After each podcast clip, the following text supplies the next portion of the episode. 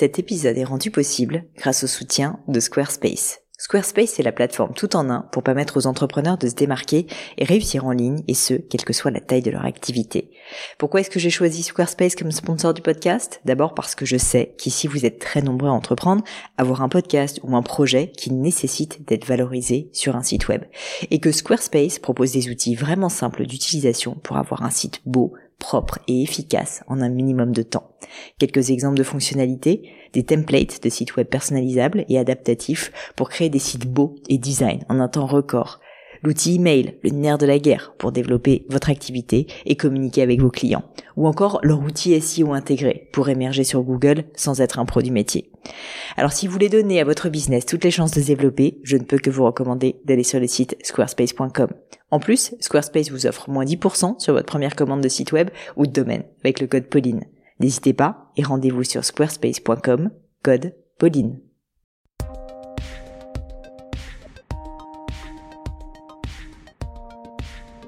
Hello à tous, ici Pauline Léniaud et bienvenue dans un nouvel épisode du Gratin. Le Gratin, c'est un podcast où j'interviewe des personnalités remarquables pour parler de leur réussite et essayer de décrypter avec elles les clés de leur succès. On évoque leurs principes de vie, leurs trucs, leurs rituels, leur philosophie même, et mon objectif, vous l'aurez compris, c'est de vous aider à progresser via l'aide de ces mentors virtuels à devenir la meilleure version de vous-même. Aujourd'hui, je suis avec Julie Pellet, qui est directrice du développement de la marque Instagram en Europe du Sud. Ça faisait un moment que Julie et moi on devait faire cette interview. Pour des raisons d'agenda, on a mis un peu de temps à se caler, mais je ne regrette pas du tout d'avoir autant attendu tout ce temps parce que Julie nous a fait un très beau cadeau en acceptant cette invitation. On a tout d'abord parlé de son parcours et de comment elle était arrivée chez Facebook en 2010, à l'époque où Instagram existait à peine et Facebook, rappelons-nous, mettait seulement en place ses premières publicités il y a si peu de temps et pourtant quand on y pense d'un point de vue du monde du web, c'était vraiment mais une autre ère, un autre monde. Donc on a pas mal parlé de ça et au-delà de la personnalité très attachante de Julie, j'ai retenu une volonté de faire, l'envie de ne pas en démordre, même face à la difficulté, alors qu'elle n'était pas franchement en pole position pour avoir ce job tant convoité chez Facebook. Julie vous en parlera, elle a tout fait, tout ce qui était humainement possible pour arriver à ses fins et y est d'ailleurs arrivé la preuve, comme quoi un bel exemple en tout cas à suivre pour ceux qui cherchent à se faire recruter dans la boîte de leurs rêves. Mais avec Julie, on a également parlé d'autres choses, de choses beaucoup plus concrètes, puisqu'elle a accepté de se prêter à un jeu plus technique en répondant à mes nombreuses questions sur le formidable outil qui est Instagram. Un outil qui fascine, qui attire, qui suscite les fantasmes. Et j'ai voulu avec Julie battre en brèche un certain nombre de croyances ou de faux semblants tout en vous donnant des clés concrètes pour l'utilisation de ce réseau, comme par exemple comment faire grandir sa communauté avec peu de budget, la gestion des hashtags, est-ce que ça sert vraiment à quelque chose ou pas d'en avoir, quelles bonnes pratiques pour émerger sur Instagram, comment susciter l'engagement, l'intérêt de la notion de communauté aussi, une notion vous verrez qui est absolument clé et parfois sous-estimée, les indicateurs à suivre pour monitorer les performances de ces campagnes et de nombreuses autres questions pratico-pratiques s'il en est sur l'utilisation de ce réseau social qui est devenu une vraie vitrine pour de nombreuses marques. Mais je ne vous en dis pas plus et laisse place à ma conversation avec Julie Pellet. Salut Julie et bienvenue sur le gratin. Salut Pauline. Merci de m'accueillir euh, dans ce magnifique lieu chez Instagram. Écoute, je propose qu'on fasse une interview en deux temps. J'avais très envie de parler de ton parcours, évidemment, de parler de là où t'en es, tes missions chez Instagram. C'est quand même une boîte qui fascine le monde entier. Beaucoup de personnes. Voilà. Euh, et, au-delà de ça, tu sais que dans le gratin, j'aime bien donner des conseils très pratiques en fait euh, à l'audience. Et donc, je te propose dans un second temps qu'on rentre un peu dans le dur et que tu me dises un petit peu comment est-ce qu'on peut roll out une bonne, euh, une bonne organisation pour bien gérer son compte Instagram. Je vais faire de mon mieux. Je suis sûre que tu vas très bien t'en sortir. Écoute, en tout cas, merci beaucoup d'avoir accepté l'invitation. Alors, donc c'est un épisode un peu spécial, mais on va parler de toi dans un premier temps. Est-ce que tu peux m'expliquer qui es-tu, chère Julie, et surtout de façon un petit peu plus spécifique, est-ce que tu peux m'expliquer quel est aujourd'hui ton rôle et quelles sont tes missions chez Instagram? C'est une belle question, tu sais, quand tu passes tes entretiens. Ouais, Qui es-tu, Julie Alors, tu vois, ma première réponse que j'avais l'habitude de, dire, c'était que d'abord, je suis une karatéka. Ça m'a toujours sauvé la vie. Ah, c'est vrai? Je crois que c'est la réponse qui m'a aidée à, enfin, à réussir en fait à avoir certains mes premiers stages. Mmh. Ça c'est sûr. Donc tu es vraiment euh, tu as, ah, fait beaucoup de karaté. C'était ma passion, euh, j'ai fait ça pendant 15 ans de ma vie, euh, à m'entraîner tous les soirs, mes, ah mes week-ends dédiés à la compétition donc c'était ça. En tout cas, sur mon identité, ça a représenté une grosse partie de mon adolescence et de ma ouais, construction de, de moi-même. Et t'es montée jusqu'à quel niveau bah, 16 ans, j'ai eu ma ceinture noire, donc ah oui, premier donc, ceinture noire, sans problème. voilà. Et, et, après, j'ai fait beaucoup de compètes, niveau national, un tout petit peu, quelques Open à l'international. Malheureusement, d'autres personnes étaient meilleures que moi, mais oui, j'ai une vingtaine de podiums, podium, au niveau des championnats de France, Coupe de France. Ah oui, donc c'est sérieux, sérieux. C'était. D'accord. Mais écoute, tu vois, je découvre et c'est une très belle entrée en matière. Voilà, je suis donc, ça, c'était ma première réponse. ensuite, qui je suis? Bah, J'ai eu un parcours assez classique. J'ai fait une école de commerce, mmh. Schema. Ça s'appelait CERAM avant, mais c'est Schema Business School, qui était plutôt sympa puisque c'est dans le sud de la France. Mmh. Je me suis fait des, en tout cas, c'était un parcours exceptionnel, mais je me suis surtout fait des amis assez incroyables pendant cette, ces trois années en école. J'ai eu l'occasion de d'avoir des, des, offres de stage qui étaient plutôt cool, puisque j'ai bossé pour Nike France mmh. sur la partie Nike Woman. Donc, pour moi, c'était une suite un petit peu dans le sport, et mmh, c'était une des ambitions que j'avais au départ, c'était de rentrer dans le sport marketing. J'ai eu aussi le parcours en agence, parce que je suis allée chez McCann Erickson pour le compte L'Oréal Paris. Donc de voir aussi ce que c'est l'autre côté mmh. de travailler pour, pour une agence. Puis après, je me suis un peu baladée à l'international, avoir quelques stages à l'international. Et j'ai fini mon école de commerce en ayant un échange universitaire à Hong Kong. Incroyable, six mois à Hong Kong. Malheureusement, mon frère a eu un très grave accident de moto à ah. cette époque-là et il s'est brisé toute la colonne vertébrale. Ça a été assez compliqué. Donc je suis rentrée en urgence. Heureusement, il s'en est sorti. Ça a été compliqué pendant plusieurs années. Mais du coup, ma première expérience, mon premier CDI, ça va paraître peut-être un peu surprenant pour beaucoup de gens ici, mais j'ai travaillé pour Ilti. Et Ilti, si vous ne savez pas ce que c'est, c'est une boîte qui vend des outils de construction. D'accord, ah oui, donc, tu es sortie assez loin de ta zone de confort. Je me baladais avec ma jolie C5 rouge à aller vendre des outils de construction donc sur des sur le terrain. Ah oui. Alors ah je peux vous dire que d'être sur le terrain, de se lever un matin de décembre quand il neige et d'avoir un... J'avais une zone en fait qui partait de, de Vienne, qui est en tout de Lyon, qui est euh, là où j'habite, qui allait jusqu'à au-dessus de Saint-Étienne, Lyon, Mâcon. Enfin, c'était une zone énorme. Et se lever le matin pour aller sur des chantiers, pour aller vendre des outils de construction, c'est ça t'apprend la vie à la dure. Ah, voilà, c'est mmh. une très bonne euh, école de la vie. C'est euh, exactement, c'est une très belle école de la vie. Et en fait, il y a deux enseignements ici. C'est le premier, ça va vraiment dépendre sur qui on tombe. C'est-à-dire qu'il y a des gens qui m'ont très bien accueilli et peut-être que d'être une femme à un moment mmh. donné, ça peut aider, mais ça peut être aussi très lourd à supporter certaines réflexions. Et de l'autre côté, il y a des gens qui voulaient absolument pas me parler en me mmh. disant, bah, en fait, t'es une fille, tu n'y connais rien. Donc, euh, alors que bien entendu, pas bien entendu, mais j'avais fini première de ma promo dans cette. Euh, ouais, t'avais fait, fait ton euh, travail quoi aussi. Exactement. Dans cette boîte-là, il y a des il y a des formations, donc on est noté pour être sûr qu'on fasse bien notre boulot. Et en plus, j'étais une des meilleures commerciales de ma région, donc mmh. j'avais rien à me reprocher. Mais déjà, c'est une bonne confrontation à la vie. Et la deuxième chose, ce qui m'a appris beaucoup, c'est que de faire un métier, la boîte Ilti est géniale et les gens qui travaillent là-bas ont été tous incroyables, mais de se lever le matin en faisant un métier qu'on n'est pas forcément passionné pour, ça permet de remettre en perspective beaucoup de choses et de justement te donner les moyens aussi de changer et d'aller se battre pour un métier qui, euh, en tout cas moi aujourd'hui, dans la vie mmh, actuelle, te passionne plus. Bah, il n'y a pas un seul matin, même quand c'est difficile, même quand je suis fatiguée, même euh, en étant malade, il n'y a pas un seul matin que je me dis oh non, il faut que j'y aille. Mmh, je suis mmh, tellement contente de bosser pour cette boîte, euh, d'être passionnée par ce que je fais, de rencontrer beaucoup de gens et ça aussi, je pense que ça fait partie un petit peu du, du métier et des choses que j'apprécie. Mais ça, c'est une chance et d'avoir été confrontée un peu à ces deux situations, mmh, mmh, de mmh. ce que c'est de se lever le matin, se lever le matin, pardon, quand on n'est pas forcément le plus motivé et d'avoir l'inverse, et ben, ça remet beaucoup de choses en perspective. Ouais, et puis aussi, comme tu le disais, femme ou pas, à la rigueur, c'est pas la question, mais juste sortir de ta zone de confort en travaillant sur le terrain dans un secteur que tu connaissais initialement pas très très bien et qui te passionne pas. Je peux imaginer que c'était pas évident, que ça fait un peu de corne, qui est pas mal aussi pour l'avenir parce que maintenant tu sais pourquoi tu fais les choses et pourquoi tu te lèves le matin, quoi. Exactement. Et tu te bats pour les bonnes mmh. choses. Tu as fait ça combien de temps? Alors j'ai fait ça pas très longtemps, six mois. D'accord. en fait, j'ai commencé au mois de septembre et est arrivée la nouvelle année et je me suis levée le matin. Enfin, je me suis, il y a certains matins quand même où je me suis levée en pleurant en me disant mais qu'est-ce que je fais? Enfin, c'est... Mmh. J'ai pas fait tout ça pour finalement rester dans un job que j'avais accepté parce, que l'opportunité et la situation faisaient que j'avais besoin d'un boulot pour rester auprès de ma famille. Mais quatre mois après, je me suis levée comme ça à ce nouvel an et en pleurs en disant mais qu'est-ce que je fais? C'est mmh, pas, mmh, mmh. pas du tout ce que j'avais prévu.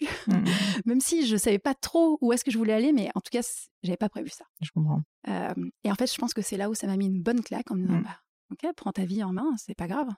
Ça fait que quatre mois que tu travailles, tu peux faire autre chose. Et là, j'ai eu la chance d'avoir quelques amis qui travaillaient déjà à Dublin, notamment pour Google, qui m'ont dit bah tiens, il y a Facebook qui est en train d'ouvrir la zone France, mais pour bosser depuis Dublin, regarde sur le site. Mmh. Peut-être qu'il y a des offres d'emploi.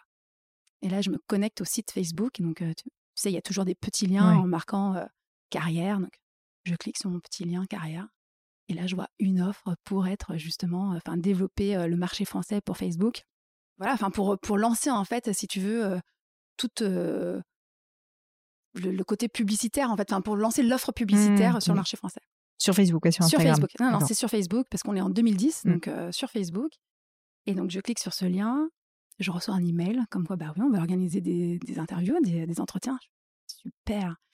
Et là, j'ai une, euh, une, une, gentille euh, fille qui m'appelle euh, avec un accent anglais, en fait un accent irlandais. Et donc moi, à l'époque, si tu veux, je bafouille en anglais, mais je ne suis pas une superstar. Je ne suis d'ailleurs toujours pas une superstar en anglais. je me débrouille, mais à l'époque, c'était très compliqué. Et en fait, d'avoir un entretien en anglais, mais avec un accent irlandais, waouh, ça, a été, euh, ça a été compliqué. Donc j'essaye de m'en sortir en ayant des mots-clés comme Nike, L'Oréal. Alors j'essaye de raconter mon histoire. Et là, je me dis. Karaté. karaté.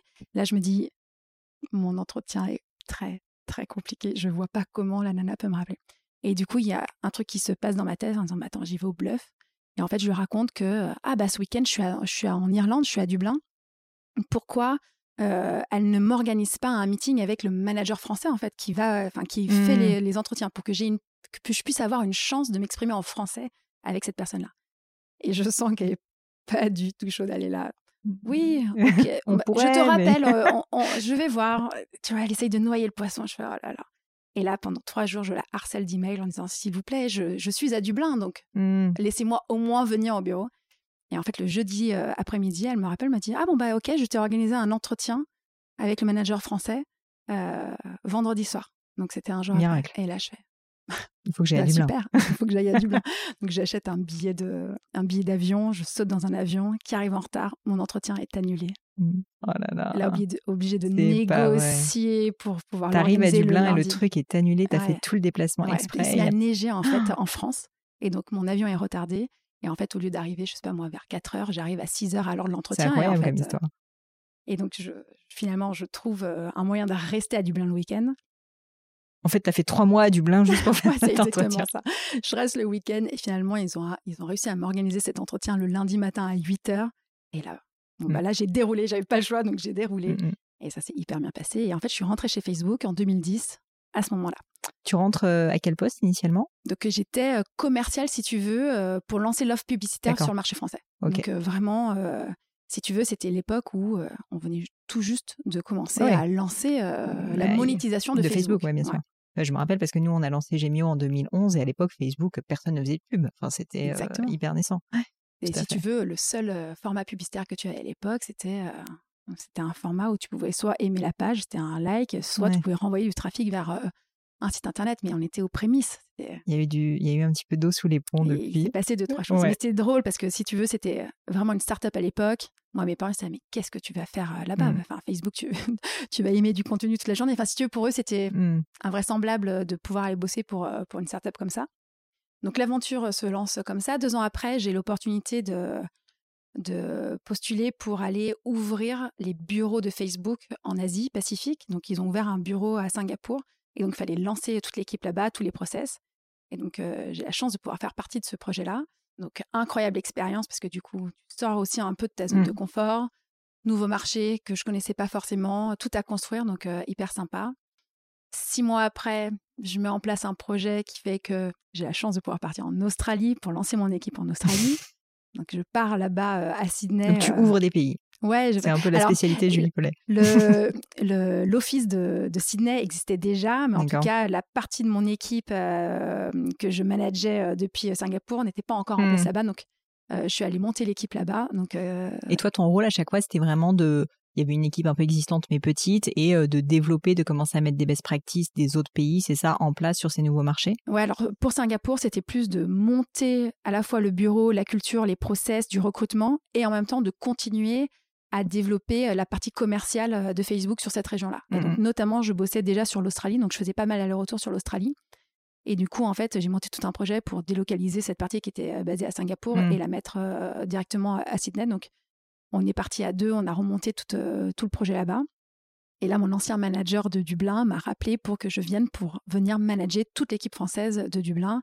Et à l'époque, mon mari actuel, hein, pas mon mmh mari, mais avec qui je sortais à l'époque, lui était resté à Dublin. Et donc, du coup, c'était une magnifique opportunité de rentrer et de, et de, retourner à Dublin. Et quand tu dis manager l'équipe de Français à Dublin, ça veut dire qu'en fait, donc tu étais basé à Dublin et tous les Français qui travaillaient, en fait, tu étais le, enfin, étais le, euh, la personne responsable, c'est ça? C'est ça. en fait, pour euh, l'équipe euh, qui gère la France délocalisée à Dublin. Exactement. En fait, tu as, as une, une, équipe, en tout cas à l'époque, qui était à Paris pour le marché français, mais tu as aussi une équipe qui est à Dublin. L'équipe de Dublin, en fait, est un espèce de centre d'excellence sur plutôt les les, euh, les boîtes qui sont euh, les digital natives, si tu veux. Donc, toutes les boîtes de e-commerce, toutes les, les, boîtes qui se sont montées il n'y a pas si longtemps, tu as une expertise, parce qu'en fait, comme tu as énormément de marchés et que c'est souvent des, des, boîtes qui exportent à l'international, du coup, as, entre les équipes et entre les marchés, tu as beaucoup de, de mmh partage. Donc, en fait, c'était un, un, hub pour Facebook qui était basé mmh à Dublin et qui permettait de, de, continuer à manager cette équipe-là. Donc, moi, je suis revenue pour manager cette équipe qui était basée à Dublin. Et en 2016, lancement d'Instagram, en tout cas sur les marchés, euh, parce que bien entendu, Instagram euh, est né en 2010, ça a été racheté par Facebook en 2012. Mais le temps que, euh, si tu veux, le, l'équipe se construise, que les solutions et que Instagram évolue, mmh. le lancement vraiment d'Instagram sur les marchés s'est fait entre 2015 et 2016.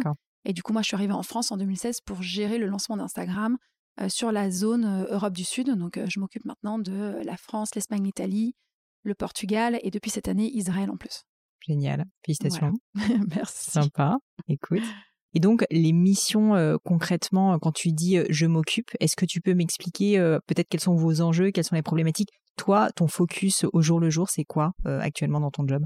Alors, ma mission, elle a beaucoup évolué hein, depuis les trois dernières, trois dernières, années, et notamment parce qu'on a bah, recruté une équipe aussi. donc, c'est super parce qu'aujourd'hui, on est huit. À l'époque, on était trois. Donc, euh, donc euh, c'est, euh, c'est canon de voir aussi l'équipe, l'équipe grossir. quand tu penses huit, c'est pas énorme quand même. Hein. Non, c'est pas énorme. Mais c'est déjà mieux que, d'être, trois. La, dernière année, j'ai l'impression qu'on, s'est, voilà, qu'on a construit une vraie équipe de talents. Enfin, c'est, génial de pouvoir travailler comme ça.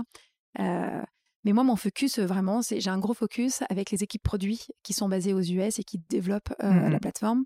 Euh, et donc, c'est de, c'est d'écrire un peu la stratégie de lancement de ce qui se passe sur les produits et notamment tout ce qui est à destination du business, de savoir comment on met en place ça sur nos marchés, donc sur la région que je gère.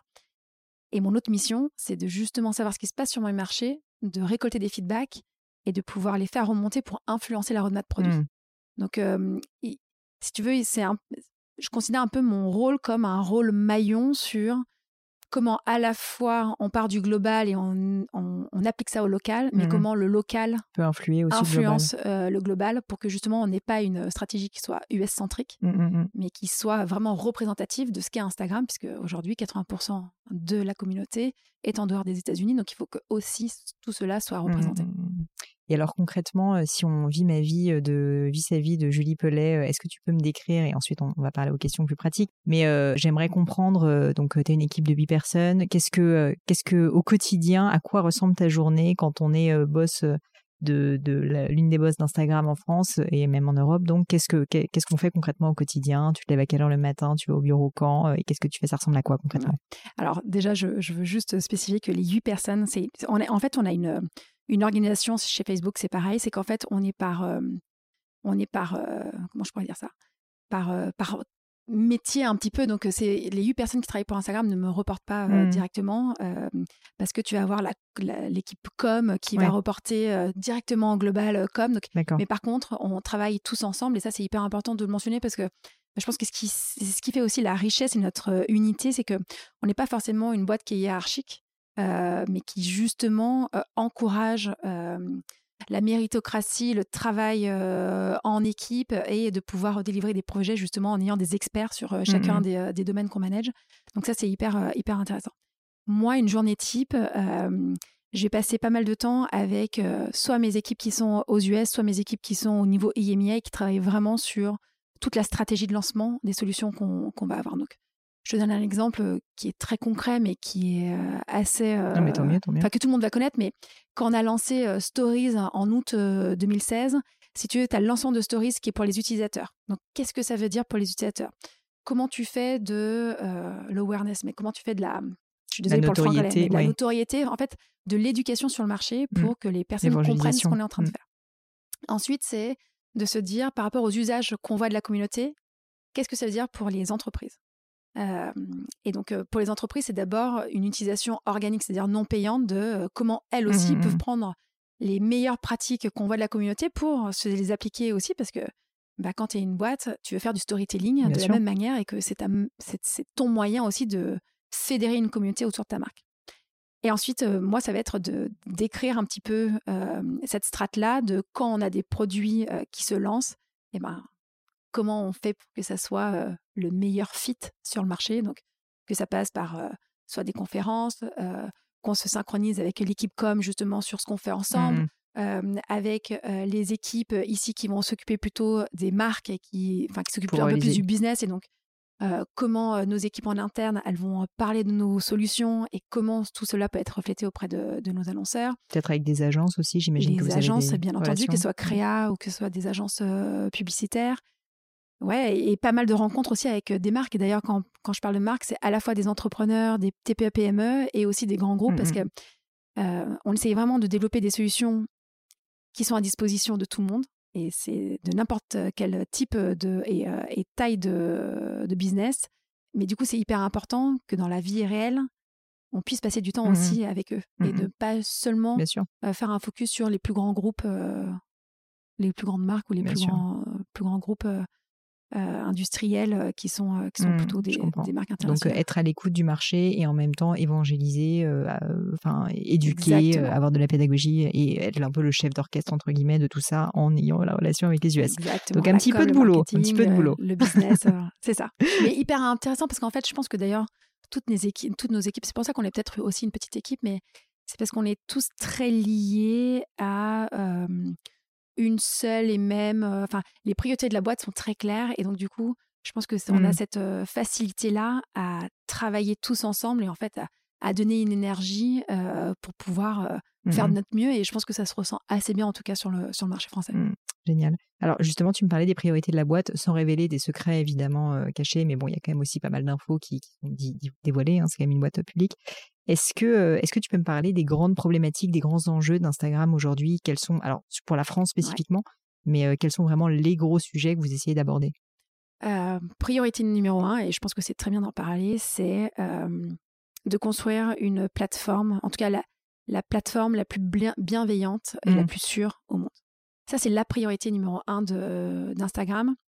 Et je pense que l'arrivée d'Adam Mosseri l'année dernière en tant que CEO d'Instagram, a remis au centre. C'est pas qu'on le faisait pas avant, mais je pense que il en a fait une top priorité où ce n'est plus la priorité que de certaines équipes, mais en fait, c'est devenu la priorité de toute l'entreprise. Mmh, mmh, mmh. Donc, euh, sur tout ce qu'on développe euh, euh, aujourd'hui, tu vas toujours avoir un pilier qui est est-ce qu'on respecte les valeurs qu'on s'est mis Est-ce qu'on travaille proactivement pour faire en sorte que cette plateforme elle est bienveillante et bien entendu sur la sécurité de nos utilisateurs donc ça, c'est la priorité numéro un. Et en fait, on a fait pas mal d'annonces dernièrement qui sont, je pense, assez importantes. Mais si tu veux, par exemple, une des batailles numéro un, c'est de travailler sur le combat contre le cyberharcèlement. Mmh.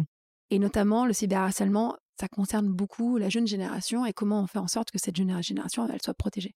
Est-ce que tu peux juste, pour certains auditeurs, peut-être qui ne sauraient pas spécifiquement ce que ça veut dire, caractériser ce que c'est que potentiellement du cyberharcèlement? Oui, bah ça va être je poste une photo ou une vidéo et puis tu vas avoir des gens qui vont faire des commentaires négatifs. Au point où la personne fait, bah, alors j'exagère peut-être en disant une dépression, mais genre vraiment, oui, ça, voilà. Ça, en fait, c'est une crise d'anxiété, d'angoisse. Exactement. Mmh. C'est d'avoir honte, de d'aller à l'école et, d'avoir des gens qui se moquent. Enfin, mmh, tout ce qui entre guillemets existe déjà dans la vie réelle. Il n'y a rien de nouveau, mais c'est juste que ce qui existe dans la vie réelle se transpose aujourd'hui, euh, peut-être d'une manière euh, un peu différente. Euh, oui, dans et la puis vie être online. amplifié quand même avec le nombre. Exactement. Et donc nous, c'est on, ne veut on ne veut pas qu'aujourd'hui on ait une plateforme où ce genre d'actes mmh se manifeste. Donc ça, c'est notre priorité. Ce qui est en plus, bon, on peut le dire sans parler de vos concurrents, mais c'est quand même une différenciation, je pense, importante par rapport à Twitter, qui est vraiment dans une transparence absolue. Et du coup, c'est vrai que il y a un certain nombre de d'excès, quand même, on peut le dire, au niveau. au niveau des commentaires. non, mais c'est sûr. Et en fait, tu, vois, par exemple, ici, on a la chance à Paris d'avoir un, un, centre qui travaille un peu sur l'intelligence artificielle, parce qu'on a juste des ingénieurs incroyables en France. Tu vois, l'intelligence artificielle, ce que ça aide à faire, eh ben, c'est par exemple aujourd'hui, quand tu as une personne qui va écrire un commentaire qui est plutôt offensant, automatiquement, proactivement, en fait, cette mmh. personne-là va recevoir un, une alerte mmh. en lui disant hé, hé, hé, ton message là que tu es en train d'envoyer, il est hyper offensant. Est-ce que tu veux pas te raviser ah, et, tu, Vous l'envoyez en fait à la personne avant ça, d'accord. Avant qu'en fait il soit publié et visible pour l'autre mmh. personne. Donc l'intelligence artificielle, tu vois, ça c'est une très bonne application de à quoi ça sert. Oui, c'est de la modération en fait. Exactement. Mmh. Et donc on essaye de travailler sur des solutions qui permettent justement de pouvoir enrayer, de pouvoir remettre tout le monde dans une dimension en disant mais enfin, le monde était déjà assez compliqué comme ça, peut-être qu'on peut le rendre mmh, euh, plus positif et plus sympa. Et on a lancé euh, cette grande campagne là depuis la semaine dernière qui s'appelle Cœur sur toi. Je ne sais pas si tu l'as vu. et on a fait un événement à Paris qui s'appelle Cœur sur Paris, mais qui met justement euh, en scène euh, le fait que Instagram aujourd'hui c'est une plateforme bienveillante, on est une plateforme d'expression et tout le monde doit se sentir libre de venir pour partager son histoire, qu'on soit quelqu'un, j'allais dire pas quelqu'un lambda, mais tu vois un utilisateur juste à partager des choses avec ses amis ou qu'on soit un créateur de contenu euh, qui a une communauté plutôt, plutôt euh, importante, ou qu'on soit une marque, euh, parce qu'on a des histoires aussi à raconter et mmh qu'on fait partie de cette communauté. Donc, si tu veux, cette histoire de bienveillance, maintenant, elle est au cœur de tout ce qu'on fait chez Instagram. Super, bah écoute, hyper clair. Si ça te va, je te propose qu'on enchaîne un petit peu maintenant sur les conseils un peu pratiques, parce qu'on a commencé à parler là maintenant de ce que vous faites chez Instagram. Je te propose de commencer par le début. Euh, j'ai, alors, en toute transparence, j'ai posé la question à mes auditeurs. J'ai pensé la question justement sur Instagram. Je trouvais que c'était un joli pied de nez. J'ai eu énormément, énormément de réponses. Donc déjà, la première chose à dire, c'est que clairement, c'est un sujet, euh, je pense, qui passionne les foules. Euh, j'ai essayé de structurer un peu tout ça. Déjà, quelque chose qui me semblait intéressant. C'est une question basique, mais peut-être pas tant que ça. C'est est-ce que, selon toi, tout le monde a intérêt d'être sur Instagram? J'imagine que tu vas me dire oui. Mais notamment, j'ai eu pas mal de personnes qui me disaient, moi, je suis une marque B2B. Est-ce que Instagram, euh, pour vraiment générer du business, pas uniquement euh, de la notoriété, ça peut avoir un intérêt? Qu'est-ce que, Est-ce que vous avez des cas d'école, des best practices? Est-ce que tu peux m'en parler? Oui, alors, j'ai tendance à dire, ça sert d'être sur Instagram dès que tu as une histoire à raconter, et pour moi, tout le monde a une histoire à raconter. Après, bien entendu, et je pense que surtout quand tu es euh, un entrepreneur, je pense que la notion de temps, c'est peut-être ce que tu as de plus précieux. Mm. On peut parler d'argent, etc. Mais finalement, le temps, dans une journée, tu as tellement de choses à faire en tant qu'entrepreneur que tu ne peux investir ton temps que là où tu sais que tu vas avoir un, retour. Donc, bien entendu, le fait d'être sûr d'avoir une audience euh, qui euh, puisse être pertinente pour ton business, elle est, euh, c'est important de se poser la question. Donc, est-ce que toutes les marques B2B doivent être sur Instagram? J'ai pas la réponse, peut-être pas toutes. Peut-être que tu as des audiences qui sont pas euh, là ou qui sont pas en tout cas dans leur utilisation d'Instagram directement dans cet euh, état d'esprit de pouvoir répondre ou être dans, une, dans un mode de prospection et de mmh. pouvoir répondre à de la prospection. En revanche, tu as quand même des marques B2B qui réussissent euh, mmh. très bien. Et quand tu prends même des marques comme General Electric, EDF, e en fait, ils racontent des histoires qui sont pas forcément euh, sur euh, leurs produits directement, mais plutôt sur leurs valeurs. Mmh euh, des, photos de, des photos hyper inspirationnelles sur leurs espaces et leurs technologies que nous, peut-être grand public, avons un peu moins accès. Et si toi, tu ne vas pas sur le site internet de mmh. ces boîtes-là, donc si tu n'es pas, proactif là-dessus, en fait, tu ne découvres jamais. Donc, Instagram, ça leur permet d'avoir une présence et de pouvoir raconter une histoire aussi qui est un petit peu différente et peut-être de montrer un pan un peu de leur, de leur mmh. business. Donc, ça, je trouve ça hyper intéressant. Tu as des marques. Moi, j'ai souvent la, question sur des marques qui sont peut-être un peu plus des marques de service, tu vois.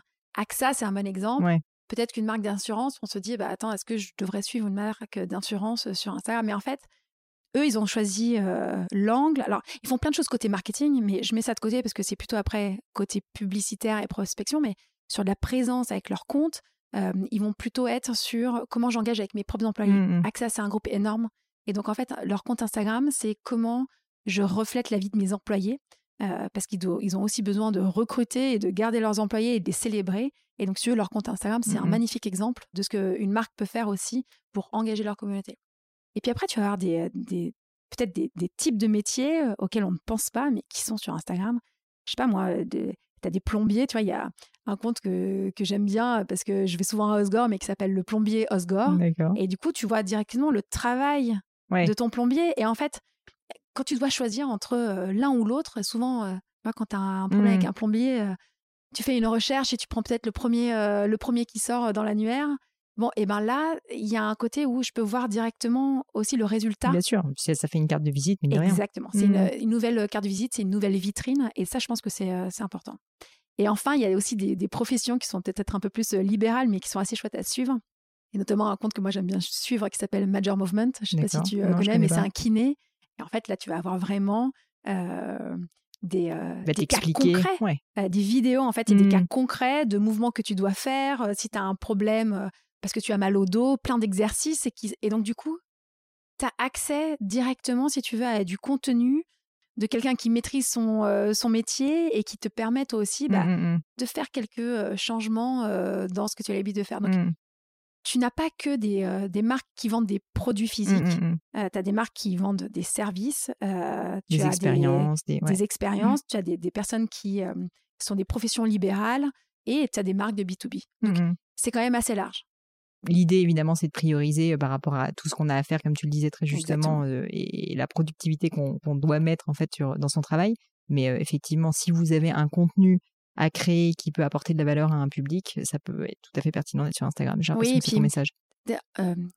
Tu, si tu veux, dans cette optique-là, nous aussi, notre ambition, c'est de réduire au maximum les frictions pour que ça soit très facile pour un entrepreneur ou une TPE-PME mmh. à pouvoir se lancer sur Instagram. Ouais, émerger Donc, rapidement. en gros, tu n'as pas besoin d'avoir des photos incroyables. Tu as ton mm. smartphone, tu peux faire des photos, enfin du contenu, photos ou vidéos, des stories, et en un clic, les mm. poster. déjà, déjà ça, si tu veux, ça t'aide à raconter, raconter ton histoire. Tu n'as pas besoin d'avoir des grands moyens mm. aujourd'hui pour avoir une présence sur Instagram. Et tous nos outils sont un peu toujours développés avec ça en tête. Comment on facilite et comment on simplifie l'expérience. Justement, c'est intéressant que tu parles de ça parce que alors j'ai eu plusieurs fois la question de personnes qui me disaient et moi-même je l'ai remarqué, Instagram initialement quand ça s'est développé, c'était beaucoup, enfin, c'était très esthétique, c'était beaucoup à vocation de photographes, graphistes, etc. Enfin, en tout cas, c'était la niche par laquelle ça a commencé. Aujourd'hui, c'est tellement grand public que maintenant, il y a aussi beaucoup de photos qui sont juste pas très jolies dessus. Et puis, parfois, c'est des partages juste, tu vois, tu as même une nouvelle tendance aussi là-dessus sur euh, le retour à l'authenticité. Bah voilà. Et alors, justement, je voulais t'en parler parce qu'on parlait de bienveillance, l'authenticité, ça fait partie, j'ai l'impression aussi des valeurs. Alors, c'est pas facile quand on est une marque où est la limite entre l'authenticité et l'identité. Enfin, je pense que c'est pas un sujet simple. Mais ma question, c'est est-ce que tu vois justement une nouvelle tendance sur Instagram vers l'authenticité et donc qui est traduite dans les contenus vraiment mmh. à la fois dans les textes, peut-être dans moins de retouches, dans moins d'effets, j'ai l'impression, sur, sur les photos. Et les stories aussi contribuent, j'imagine. Est-ce que tu peux m'en parler? Oui, bien sûr. En fait, la plateforme, elle a, depuis 2010, elle a énormément évolué. Si tu veux, on était une plateforme de photos, on a lancé la vidéo, alors je ne veux pas dire de bêtises, je ne sais plus si c'était en 2012 ou 2013, mais mmh. du coup, ça a lancé une, nouvelle façon de s'exprimer. On a lancé en 2016 les stories et euh, l'année dernière, on a lancé IGTV. Donc, mmh. si tu veux, même nous, dans la façon euh, d'avoir fait évoluer la plateforme, forcément, le storytelling euh, de nos utilisateurs ou des marques a évolué aussi avec, avec ça. et la, semaine dernière, j'ai fait une conférence sur Instagram et la youth culture, donc Instagram et les mmh jeunes. Et si tu veux, j'avais euh, un point qui était sur euh, avant, on venait sur Instagram pour partager ses photos. Aujourd'hui, on vient sur Instagram pour euh, exprimer qui on est. Et si tu veux, ça, c'est au cœur de ce qui est en train de se passer sur, sur Instagram. Et donc, qui on est, ça peut passer pour certains par du contenu qui est très léché parce que ils ont cette passion pour des jolies choses et c'est très bien. Mais aujourd'hui, Instagram, c'est plus seulement ça. Et en fait, tu as de plus en plus de contenu, et notamment quand tu prends la Gen Z, euh, qui va partager des images du quotidien qui sont pas forcément euh, retouchées et qui vont parler de sujets. C'est surtout ça, je pense que c'est surtout les sujets authentiques. Donc, tu as beaucoup de gens qui aujourd'hui n'ont pas honte de parler d'acné sur Instagram. Mm. Et en fait, du coup, tu vas avoir des communautés euh, qui se fédèrent autour de ces personnes-là qui ont ce côté beaucoup plus authentique parce qu'en fait, les gens s'identifient. Et je pense que pour une marque, si je j'essaye de traduire ça pour une marque, c'est comment aujourd'hui on arrive à aller regarder ce qui se passe au niveau des communautés pour s'inspirer et s'inspirer de, un peu de ces tendances pour soi aussi, enfin, en tant que marque, euh, être capable de euh, d'avoir un peu le même euh, storytelling ou en tout cas de mmh prendre le meilleur. Et je suis d'accord avec toi, pour une marque, c'est toujours plus compliqué parce que tu peux parler d'authenticité, mais tu as aussi une marque. Et donc. Bah, tu es censé être souvent un peu désirable quand même. Exactement. Mmh. mais du coup, tu as certains outils quand même qui t'aident à le faire.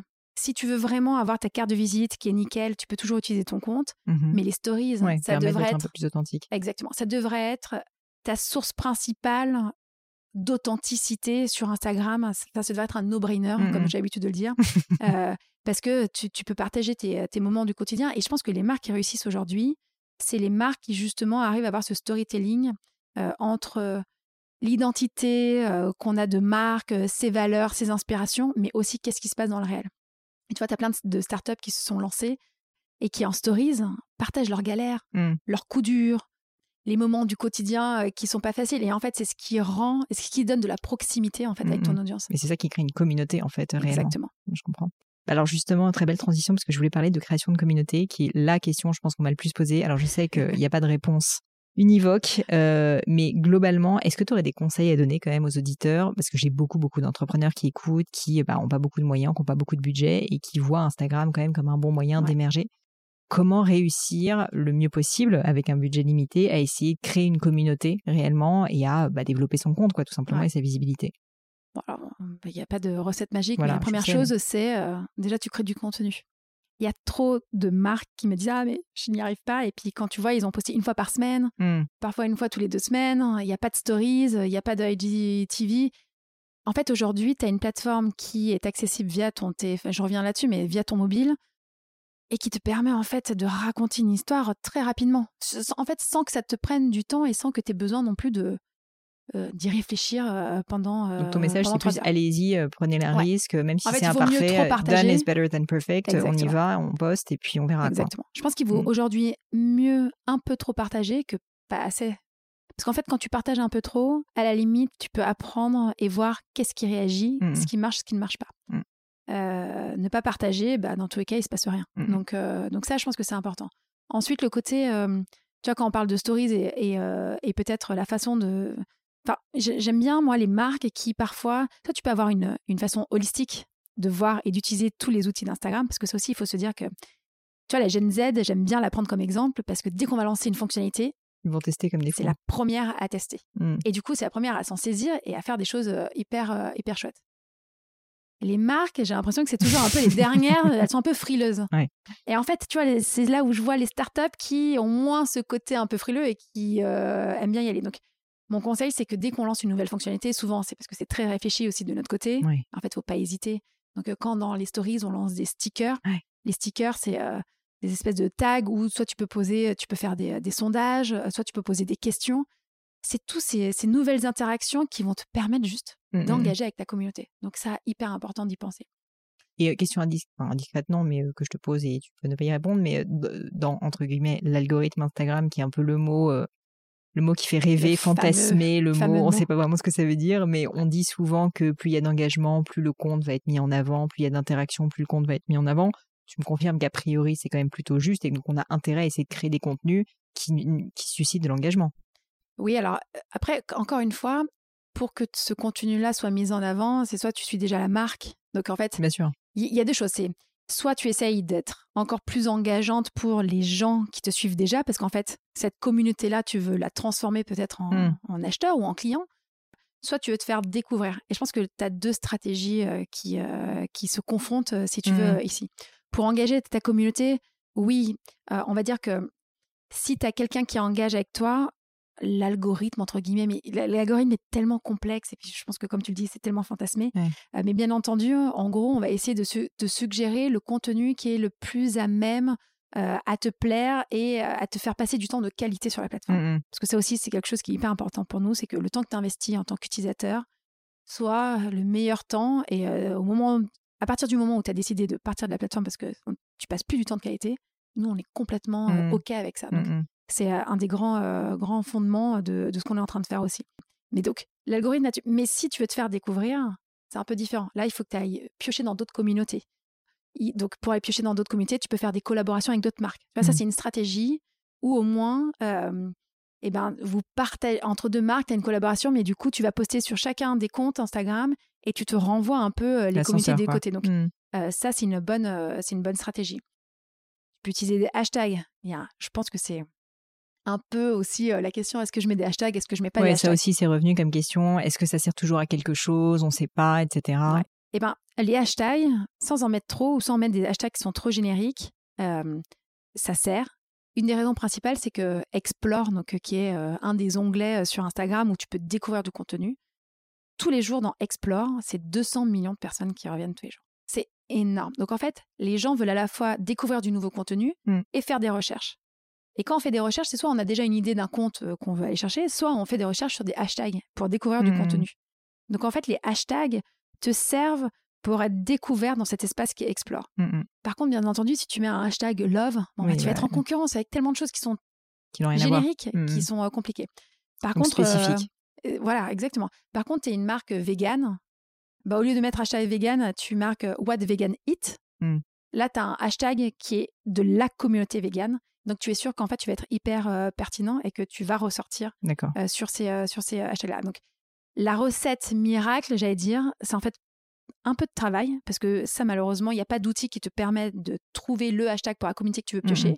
Mais ça serait plutôt d'aller suivre des gens qui font partie un peu de ton audience ou de la communauté dans laquelle tu vas aller taper et d'aller regarder quels sont les hashtags qu'ils utilisent. Mais tu vois, ce que je trouve génial dans ce que tu dis, c'est qu'au final, ça revient à des basiques marketing qui sont que tu es censé connaître ton client, connaître ta communauté, ta segmentation, et donc savoir que bah, ta communauté, c'est si tu es euh, donc dans cette communauté végane, celle qui va suivre ce hashtag spécifiquement là, et que le hashtag générique vegan ou euh, vegan is great, je sais pas quoi, en fait n'a aucun intérêt et que c'est pas ce que tu cherches. Donc c'est un travail, certes, mais c'est un travail qui est fondamental pour juste en fait connaître ta marque et, ton produit, quoi. Exactement. en fait, c'est euh, vraiment c'est essentiel si mmh. tu veux avoir une stratégie adaptée et essayer de faire enfin, grossir ta communauté. Parce que là, on parle de communauté, donc mmh.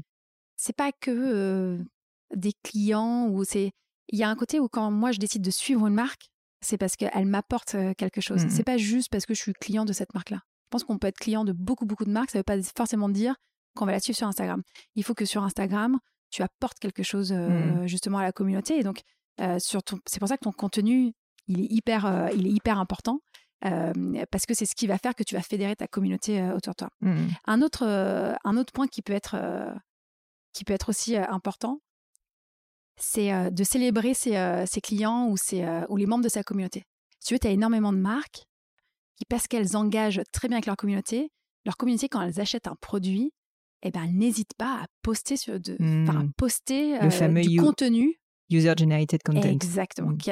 Et, et, ça, je veux dire, quand tu es une marque et que sans rien demander, ouais. tu as tes clients qui postent des ah bah, photos magique. Euh, de, tes produits. c'est le Graal. C'est génial. C'est un peu le Graal, si tu veux. Tu as envie d'avoir des brand ambassadeurs. Alors après, bien sûr. Bien bon, c'est souvent un peu organisé, mais.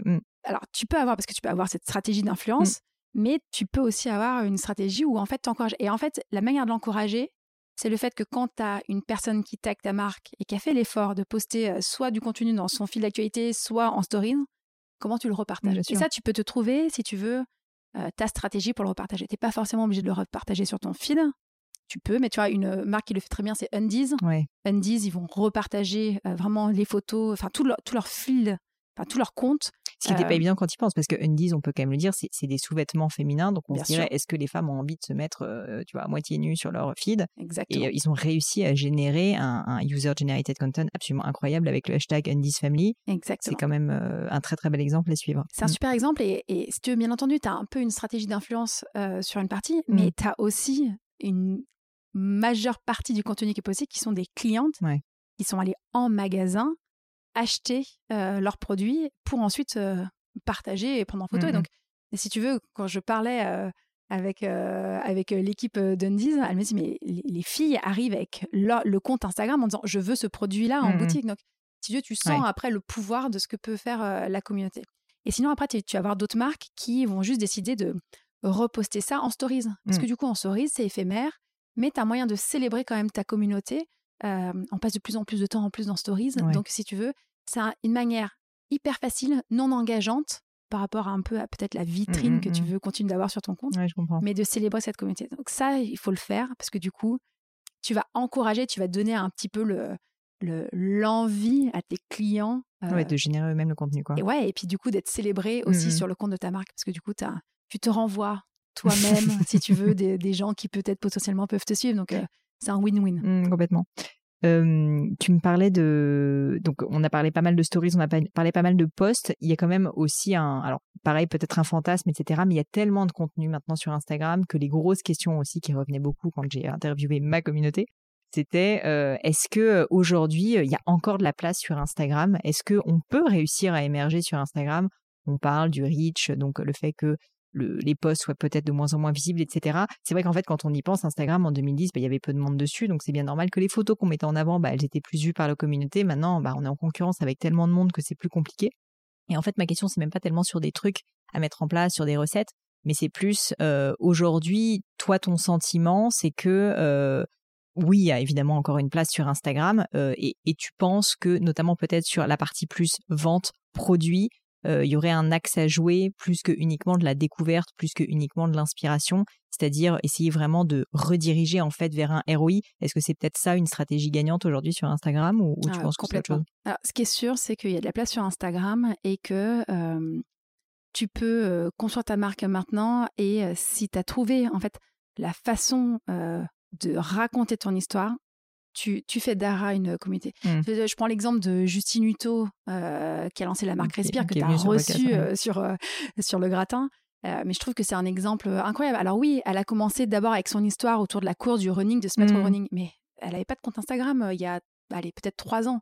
on peut dire ah, c'est une histoire qui a trois ans, mais quand même, il y a trois ans, si tu veux, elle s'est lancée. Elle a d'abord monté cette communauté autour du running. Sans moyens, sans rien. Sans moyens, mmh, sans rien, sans être enfin influenceuse à l'époque, si tu veux. C'était euh, juste elle, son histoire, euh, euh, les coups durs, trouver la motivation et s'entraîner et courir et échouer.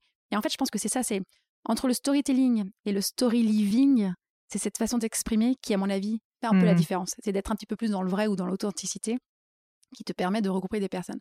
Donc, je pense qu'il y a de la place. Et après, comment bah, elle, elle a réussi à transformer, en tout cas utiliser sa communauté pour lancer sa marque mmh. Respire. Mais sa marque Respire, elle a un an tu vois, aujourd'hui. Bien sûr. Et euh, distribuer chez Monoprix, euh, enfin, si tu veux, tous les projets qu'elle est en train de lancer autour de sa marque. Incroyable. Donc, je pense vraiment sincèrement qu'il y a de la place pour tout le monde euh, sur Instagram. Ce qui est vrai et ce qui n'existait pas, c'est que je pense que nous, en tout cas, on est en train de vivre une étape assez importante. Et moi-même, dans mon boulot, c'est un des gros piliers aussi sur lequel je bosse. C'est un petit peu cette brique commerce. C'est le mmh. lancement de shopping, de comment on passe de l'inspiration à l'achat. Et une des raisons pour laquelle en fait on travaille là-dessus chez Instagram, c'est qu'on est une génération, et, notamment quand on, observe la génération Z, eux, ils sont nés avec un smartphone dans la main. Mmh, complètement. Nous, peut-être génération millennials, on a découvert un smartphone à l'âge de 16 ans. Eux, à 16 ans, ils achètent sur leur mobile. Donc, si tu veux, ils ont des attentes sur des modes d'achat qui sont, enfin, ils sont beaucoup plus exigeants que ce que nous, on a pu l'être. Et quand tu sais que dans un environnement online, il te faut 32 clics pour faire un achat en moyenne. Je te laisse imaginer en joaillerie. tu imagines bien que tu as peut-être plus de la moitié de tes clients qui parfois abandonnent le, panier parce qu'en fait l'expérience n'est pas optimale. Bien sûr. Donc, basé là-dessus et basé aussi sur finalement l'observation de notre communauté parce que quand le shopping, en fait, le passage à l'acte d'achat est pas si nouveau sur Instagram. Euh, il y a 3-4 ans, même quand on n'avait pas ces solutions-là, tu avais déjà les marques qui étaient présentes, 80% de l'audience qui, dans tous les cas, suivent une marque sur Instagram.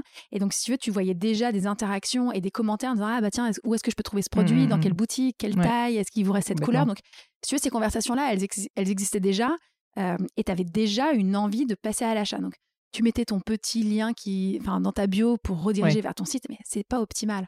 Euh, donc notre gros focus sur, euh, de, l'année dernière et qui continue cette année, bien entendu, ça a été de lancer Shopping. Donc Shopping, c'est l'opportunité pour une marque qui vend des produits physiques. On n'est pas, pour l'instant, ça s'adresse pas aux marques qui ont des services, mais qui vendent des produits physiques. C'est de pouvoir taguer ces produits et en un clic de pouvoir être redirigé vers une page produit. On est mmh. toujours sur Instagram, mais là au moins tu as le prix. Tu as un descriptif du produit, tu peux avoir des photos euh, que toi tu as prises, mais aussi suggérer des photos euh, peut-être de membres de la communauté qui utilisaient ces produits-là et de renvoyer vers ton site internet si tu en as envie euh, l'utilisateur pour passer à l'achat. C'est juste une première étape. Ce qu'on est en train d'essayer de, tester, c'est justement un environnement qui soit sans friction, zéro friction. C'est de passer de l'inspiration à l'achat directement dans Instagram. Et donc ça, c'est un test qu'on est en train de faire aux États-Unis, qui s'appelle euh, Shopping Checkout, donc le fait de payer directement dans Instagram, et qui te permettra en trois clics de passer de la découverte d'un mmh, produit mmh, mmh. à l'achat sans que tu, aies, sans que tu sois sorti d'Instagram. Et ça, on pense vraiment que pour les marques, ça va être un game changer. En fait, ça va aider à faire en sorte que un utilisateur ou un membre de la communauté qui est vraiment inspiré par ta marque et qui a décidé d'acheter, qui puisse le faire sans contrainte. Ouais, et c'est-à-dire que tu vois, Instagram deviendra peut-être pour certaines marques très très digitales l'unique boutique en fait. C'est possible Bien sûr je pense que même pour certaines marques, sans que ça soit l'unique boutique, je pense que c'est déjà un vecteur très important de business. Mmh tu prends, tu vois, cet été, euh, j'avais une discussion avec euh, Make My Lemonade, donc euh, Lisa Gachet. quand elle a lancé sa, collection cet été, elle lance un maillot de bain, elle met le, tag shopping dans la journée même du lancement. Il n'y avait plus de stock, enfin, elle a écoulé tout son mmh. stock. Donc en fait, tu sens déjà cet engouement où si tu as, généré, si as fédéré une communauté auprès de ta marque, Mmh. Le lien pour les transformer en acheteurs, il est, c'est facile. Enfin, si tu veux, en tout cas, en tant que marque aujourd'hui, tu as les outils pour le faire. Donc, c'est plutôt comment tu développes cette communauté et que tu utilises bien les outils, mais il n'y a pas de. Mmh. Tu, ne devrais plus avoir de, friction et de contraintes à pouvoir le faire. Une question que je voulais te poser, c'est qu'est-ce que tu pourrais me donner comme exemple de grandes confusions, de grandes erreurs, d'idées préconçues, d'idées reçues, erronées du coup plutôt, euh, sur Instagram, soit en tant que marque, soit en tant qu'utilisateur, parce que y a évidemment beaucoup de personnes qui utilisent Instagram plus pour leur marque personnelle, on va dire, qui te paraissent un peu des, enfin pas des évidences justement, mais qui te paraissent des choses en fait euh, mauvaises peut-être pour ces personnes-là dans leur développement de leur communauté et dont tu pourrais me parler. Il y a deux choses qui me viennent tout de suite en tête. Euh, la première, c'est Instagram, c'est de la photo. Je dirais qu'aujourd'hui, Instagram, si vous voulez réussir, c'est de la vidéo. En fait, mmh. la vidéo transmet tellement plus de choses que juste une photo. Alors, ne veut pas dire qu'il faut mettre de côté la, photo, mais quand tu regardes, si je sors d'Instagram et que tu regardes la consommation de contenu et comment on consomme du contenu aujourd'hui, la vidéo, elle est au centre de ce qu'on fait. Donc ça doit être un peu la même chose sur Instagram. Euh, que ce soit sur son compte, que ce soit en stories ou que ce soit avec IGTV. Et IGTV, alors, on a fait un lancement l'année dernière, c'est encore un peu un bébé, celui-là, ça a un an, un an et demi. Mais là, récemment, on vient de faire des grands changements sur la façon dont tu peux promouvoir ton contenu que tu as développé sur IGTV, mais pour qu'il soit inséré dans le fil d'actualité ou dans Explore, qui te permet d'être découvert. Et ça, c'est un, un, sujet euh, important. IGTV, juste pour les auditeurs qui connaissent pas encore peut-être, c'est euh, la version longue, si je résume de façon très basique, des stories. Euh, c'est-à-dire qu'on on peut poster des vidéos de longueur, je sais pas d'ailleurs, une heure. Une heure, voilà. Tu peux aller jusqu'à une heure. La mmh. différence avec les stories, c'est que c'est du contenu qui reste. Donc mmh. c'est du contenu qui est c'est comme si tu avais une, une, nouvelle chaîne et une nouvelle euh, une nouvelle ligne éditoriale. Mmh. Donc tu peux utiliser vraiment IGTV en te disant, d'ailleurs, comme quand tu es en tant que marque, parfois, tu veux pas tout mélanger. Tu peux avoir ta grid qui te permet d'avoir un storytelling euh, ou une ligne éditoriale euh, précise, tes stories qui racontent une autre histoire, et tu peux utiliser IGTV qui peut t'aider à avoir un autre type de contenu qui te permet d'engager sur et d'aller taper justement dans d'autres communautés. Donc, par exemple, la grille, quelque chose de très marque, inspirationnel, valeur, les stories plus authentiques et IGTV qui est par exemple plus tutoriel, plus explicatif, etc. Tutoriel, tu peux interviewer, je sais pas si euh, tu vois, es passionné par euh, d'autres histoires aussi d'entrepreneurs, tu peux les interviewer. Mmh. Enfin, il y, a plein de choses que tu peux imaginer et qui aujourd'hui est possible. Et donc la vidéo, je pense que ça c'est un préconscient. Instagram c'est de la photo. Mmh.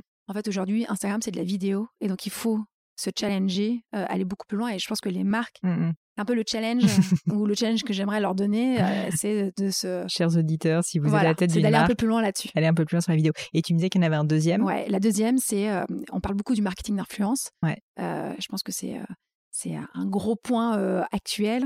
je dirais que l'erreur un peu fréquente du moment, c'est de penser que quand on parle de marketing d'influence, on va taper tout de suite, enfin, taper, c'est peut-être pas le bon mot, mais on va penser tout de suite aux influenceurs qui ont des très grosses communautés. Oui, 3 millions de followers, etc. Exactement. Mmh. On sent un peu la tendance changer, mais en tout cas, je préfère le, le mentionner ici. je pense que justement, toute marque de tout type, avec tout type de moyens, est capable aussi de faire du marketing d'influence. Et le marketing d'influence, c'est à la fois, on peut très bien avoir une stratégie avec des, des influenceurs, des créateurs de contenu. Nous, on les appelle les créateurs de contenu parce que c'est plus qu'un influenceur en fait. C'est des gens dont c'est le métier parfois et ils passent beaucoup de temps aussi à mmh créer du contenu. et puis ça peut être très bien un média comme une personnalité publique. Donc ces créateurs de contenu, ils peuvent avoir une grosse communauté et pour certaines marques, c'est peut-être bien pour avoir une notoriété importante d'aller faire des partenariats avec ces personnes-là. Mais tu peux aussi, si tu, je reviens à mon histoire de hashtag, si tu veux aller chercher des communautés qui sont peut-être un peu plus niches, dans ce cas-là, mmh. il faut aller vers du marketing d'influence plus juste et plus spécifique. Et donc, mmh. le, la, micro-influence, d'aller chercher des micro-influenceurs, mmh, c'est hyper important aussi. Donc, de bien penser à euh, comment j'adapte ma stratégie. C'est pas une stratégie unilatérale, mais c'est comment euh, j'essaye de trouver la bonne façon de fonctionner entre ce que moi, en tant que marque, je peux faire, comment je travaille avec, euh, ces créateurs de contenu, qu'ils soient importants ou plus petits, pour pouvoir mettre en place cette stratégie. Ce que je retiens vraiment de tout ce que tu me dis quand même, c'est que vraiment cette notion de communauté, elle est absolument cruciale et qu'en fait, comprendre qui est sa communauté, ou peut-être qu'il y en a plusieurs à chaque fois, mais vraiment la déterminer et aller chercher un peu comme un laser bah, spécifiquement les niches où tu peux la trouver, c'est ça en fait un peu la clé du succès. Important. Mmh. Ouais. Des quelques dernières petites questions. Euh, je voulais parler quand même un petit peu d'indicateurs. Donc, euh, pour qu'on rentre un tout petit peu dans des détails, il y a beaucoup de personnes qui m'ont dit oui, mais comment est-ce qu'on sait si on lance une opération, si c'est un succès, si c'est pas un succès? On peut pas avoir vraiment le trafic sur le site, donc on sait pas exactement, etc. Je pense qu'il n'y a pas de bonne réponse, évidemment, et ça dépend énormément euh, des, des, opérations, des objectifs, etc. Mais selon toi, quels sont quelques grands indicateurs quand tu t'occupes en fait d'un compte Instagram euh, qui sont évidemment cruciaux et qu'il faut quand même monitorer de façon assez régulière. Ouais, alors, euh, déjà si on parle d'engagement, même si pour la partie business, parfois j'aime pas trop parler d'engagement parce que je trouve que c'est un, une métrique qui Aujourd'hui, reflète... peut-être à la rigueur, c'est quoi, tu vois, les tendances, on va dire, sur les indicateurs à suivre? Mais, euh, mais la chose que je regarderais pour moi, mmh c'est pas le like. À la limite, ce serait plutôt le nombre de commentaires. Si tu veux, si tu dois faire un choix mmh. entre ce que tu dois mesurer quand on parle d'engagement, première chose, c'est le nombre de commentaires ou si tu es en stories, c'est euh, le nombre de messages que tu reçois. Parce qu'en fait, c'est une métrique qui est beaucoup plus enfin, c'est un, comportement utilisateur qui est beaucoup plus engageant et qualitatif que euh, seulement le fait de liker quelque chose. C'est pareil, la vidéo, c'est OK que les gens. Parce qu'en fait, on me pose aussi souvent la question Ah, mais quand je fais de la vidéo, j'ai moins de likes. Mmh. Mais le like, c'est pas grave. Par contre, quand tu as une personne qui a passé, parce que nous, on compte les vidéos vues. Et quand mmh. tu as une vidéo vue, c'est-à-dire qu'un utilisateur a passé minimum 3 secondes. Mais 3 secondes, c'est hyper long. Mmh. Je le fais en démo. Oui, par rapport 1, 2, 3. Par rapport à un like, tu as sûrement un engagement et tu as déjà peut-être passé ton message beaucoup plus que euh, d'avoir juste liké une photo. Donc, ces notions d'engagement sur la plateforme, en tout cas, ça, je trouve que c'est important. Après, comme tu le dis, c'est un peu compliqué parce que chaque marque a des objectifs différents, mais tu as quand même des objectifs qui sont très concrets, qui sont les ventes. Alors, si tu n'arrives pas à traquer tes ventes, c'est qu'à un moment donné, tu n'as peut-être pas mis les outils qui sont à ta disposition. Mmh, mmh, mmh. Nous, on a un pixel, alors c'est le pixel de Facebook, mais qui aide aussi à traquer les ventes. voilà, les ventes qui viennent d'Instagram.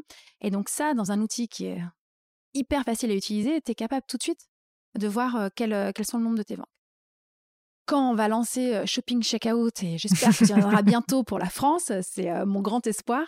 Mais si tu veux, là, tu vas avoir une analyse très facile mmh. de ce que Instagram t'apporte pour ton business, puisque tu auras en fait cette brique commerce qui sera intégrée, qui te permettra de, voir tout de suite les ventes réalisées sur Instagram.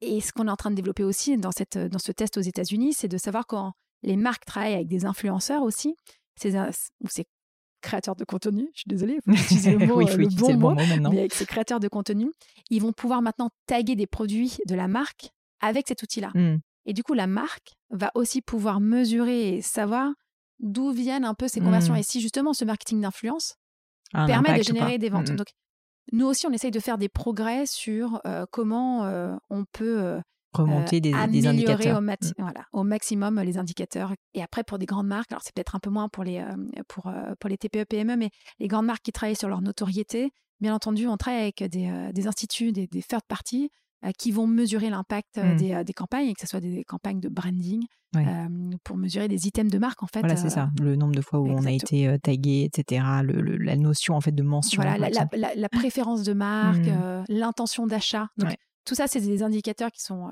qui sont mesurés par, par des, entreprises, des, des instituts certifiés pour l'industrie. Et donc, du coup, ces campagnes-là aussi sont capables d'être réalisées sur Instagram. Top. Écoute, j'ai une dernière question hyper pratique, hyper dure, je te préviens tout de suite. Aïe, aïe, aïe. c'est tu te mets dans la peau d'une personne qui veut lancer sa marque, qui, par exemple, mais prenons un exemple, je, ne sais pas, qu'est-ce que t'aimes, euh, le karaté, qui veut lancer, qui veut lancer des cours de karaté et qui veut décider de le faire via Instagram. Est-ce que tu peux me décrire quelles sont les premières étapes? Quels sont les grands principes que tu appliques Qu'est-ce que tu fais au début? Alors c'est extrêmement dur, hein. Euh, je t'ai en plus pas prévenu de cette question. non, mais c'est pas grave. Euh, mais juste voilà, en quelques grandes idées. Enfin, tu t'y connais extrêmement bien, tu es vraiment experte dans le domaine. Donc, qu'est-ce que tu fais? Quels sont les, quels sont vraiment les, les, les go-to et au contraire les trucs où tu dis non mais ça, faut que je fasse attention. Euh. Donc, quels sont un peu les bah, grands première, principes Première chose, j'ouvre mon compte hein, parce qu'il mmh. faut pour pouvoir poster, il faut avoir un compte. je pense que ça c'est hyper important. Je pense que je je me poserai juste deux minutes pour savoir ce que j'ai envie de raconter sur ce compte-là. C'est ça. Parce que ta ligne éditoriale, finalement, c'est ce qui influence. Alors, après, tu peux changer de ligne éditoriale si tu. Enfin, je pense que justement, c'est un peu la beauté, c'est que tu, il y a rien de figé. Et puis, si tu veux revenir en arrière, tu peux effacer. Et puis, si tu veux garder, mais juste changer, il y a mmh. tellement de comptes en fait qui ont juste changé la façon mais dont ils Mais c'est important de le dire. tu as raison. C'est pas figé. Mmh. C'est pas figé, donc il faut pas, faut pas se mettre de limites. Euh, mais j'essaierai d'imaginer un petit peu ce que j'ai envie de raconter, parce qu'en fait, ça permet, et surtout pour une marque, de ne pas parler que de produits. Et en fait, je pense que c'est un peu ça le Graal d'Instagram, c'est de dire, si tu arrives en tant que marque et que tu te dis que tout est post, c'est euh, la photo de ton kimono. euh, et de ton futon. exactement. Et de ta ceinture euh, sur chaque poste. Bah, en fait, c'est un peu ennuyant, si tu veux. Donc, mmh. ta communauté, pourquoi elle, devrait te suivre?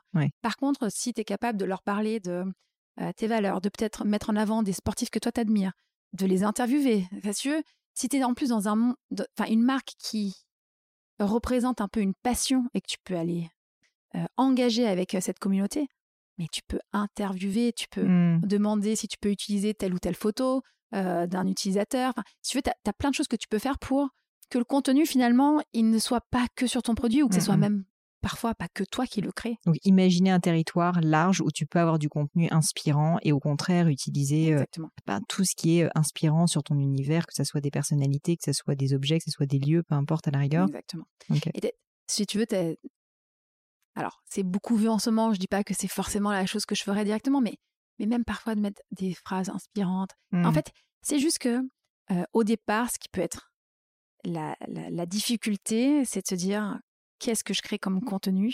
Et en fait, autant en créer plus, je reviens à ça, c'est autant en créer un peu plus et de voir ce qui marche, ce qui marche pas, mmh. quitte à changer un peu ta ligne éditoriale à un moment donné, que de rester un peu figé et à ne poster qu'une fois par semaine. Mmh. En fait, tu ne développeras pas ta marque si tu postes une fois par semaine. Mmh, c'est ce qu'il faut se dire. C'est que aujourd'hui, pour se faire découvrir, bah, il faut que tu postes Poster tous les jours il faut que tu et des stories. contenu. Donc, euh, euh, ton compte, photos, vidéos, tes stories, si tu peux, IGTV, si tu veux, pas de limite avec ton smartphone. Aujourd'hui, tu n'as plus, de, plus de mmh. limite à la création de contenu. Donc, c'est vraiment là-dessus que j'irai. Et comme tu l'as très bien résumé tout à l'heure, c'est un peu de travail aussi perso. Mais c'est si tu identifies tes communautés, bah, tu fais ce travail d'aller voir qu'est-ce qu'elles font, qu'est-ce qu'elles mmh. racontent, d'aller s'inspirer un petit peu pour prendre les grandes thématiques et de pouvoir parler avec elles. Et peut-être la dernière chose que je ferais, c'est que surtout une des, des choses qu'on voit avec la Gen Z, c'est que c'est une génération no bullshit. Et ça, sur Instagram, je pense que je serais aussi une marque qui anticipe cette grosse tendance pour être sûr d'être assez authentique et de ne pas mmh. raconter n'importe quoi. Parce que ça aussi, je pense qu'il y a un peu une redirection de cette génération sur les marques qu'elles affectionnent, enfin, qu'elles affectionnent particulièrement sur les marques qui sont beaucoup plus vraies. Mmh. Et tu vois, une marque qui s'est montée il n'y a pas si longtemps, que j'adore, qui est basée aux US, je ne sais pas si tu connais, c'est la marque Billy. C'est une marque de rasoir féminin. Je ne connais pas du tout. Et en 100 ans ou 150 ans de l'existence de cette industrie autour euh, de, du, rasage féminin, c'est la première marque qui a fait des publicités où on voit une femme se raser euh. avec des poils, mmh. raser des vrais poils. Et en fait, tu te dis, mais comment est-ce possible que ça soit la première marque qui le fait?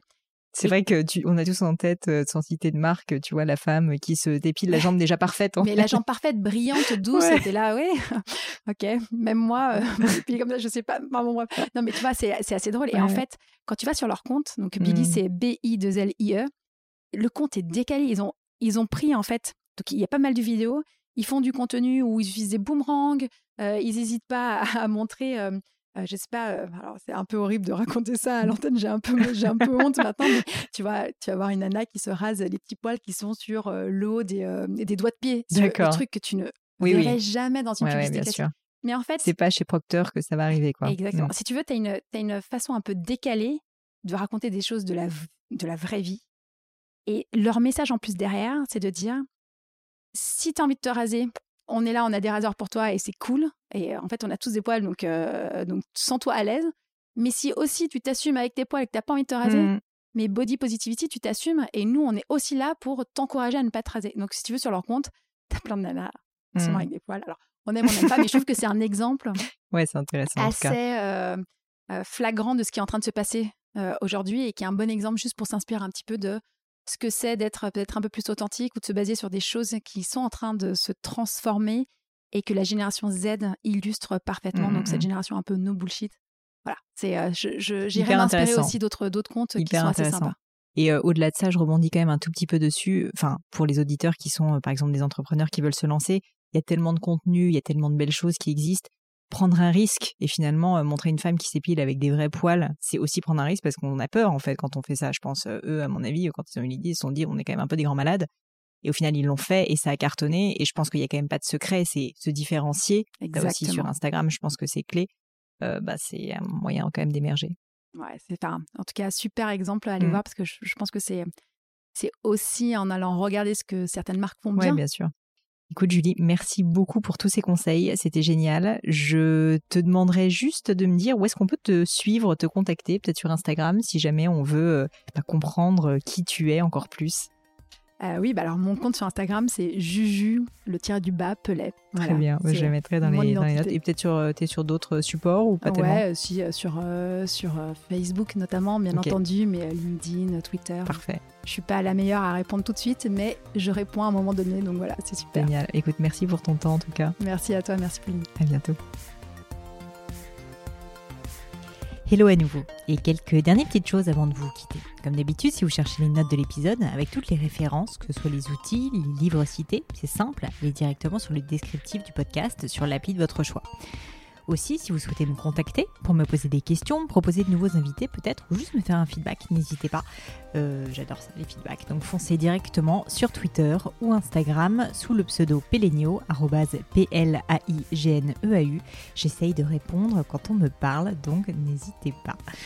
Et comme à chaque fois, vraiment mille merci d'avoir écouté jusqu'ici. N'oubliez pas, si le podcast vous plaît, que vous appréciez tout ce travail, euh, le plus simple pour m'aider, c'est tout simplement de mettre euh, bah, soit un petit mot doux, soit une note 5 étoiles sur iTunes ou de partager sur vos réseaux sociaux aussi. Ça donne le moral, ça m'aide énormément à faire connaître le podcast, donc n'hésitez pas. Voilà, merci à tous et je vous dis à très vite pour un nouvel épisode.